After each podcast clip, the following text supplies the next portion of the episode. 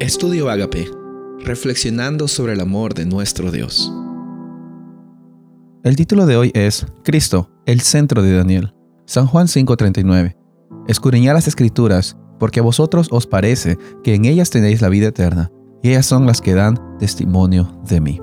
Después de que Jesús curó al paralítico en el estanque de Bethesda, hubieron bastantes judíos y bastantes líderes religiosos que procuraban matarle, hacerle daño, porque él proclamaba ser el Hijo de Dios, él proclamaba ser el Mesías prometido.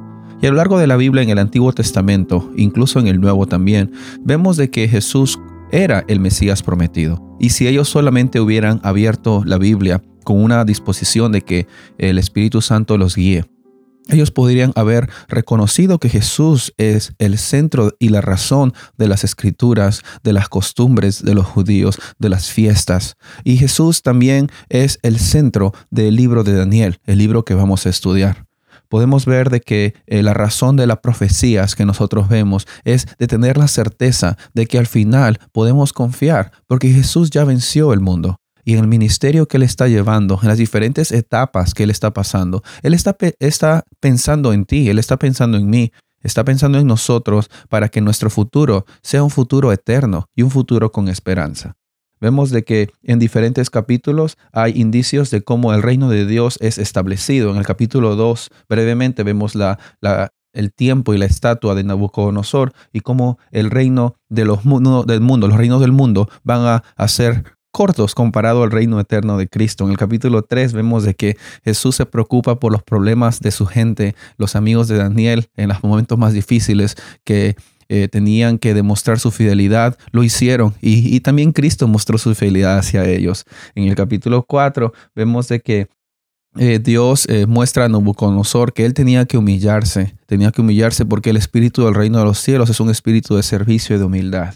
Eh, después vemos en diferentes capítulos, como el capítulo 7, como el rey, el capítulo 8, él es el, el, sacerdote, la única razón por la que tenemos intercesión es por él. Y en el capítulo 9 lo vemos a él como un Mesías, como la oportunidad también de que nos da de que tengamos el eh, pacto con Dios, que tengamos un pacto con Dios. Y de los siguientes capítulos también vemos de que Él es el comandante en jefe, Miguel, el, el que lucha por nosotros y también por mostrar de que el carácter de Dios es bueno, de amor y de misericordia.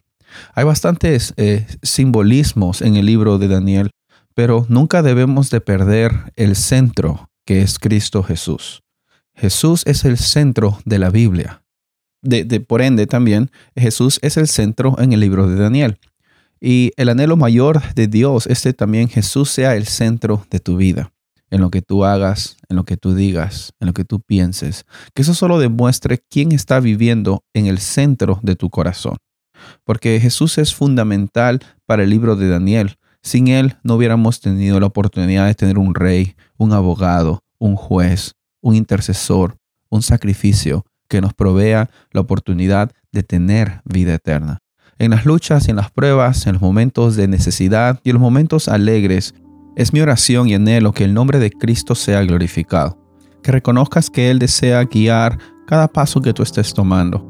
Y en el libro de Daniel, que reconozcamos también de que cada experiencia, cada profecía, cada situación nos muestra sobre quién es Cristo Jesús.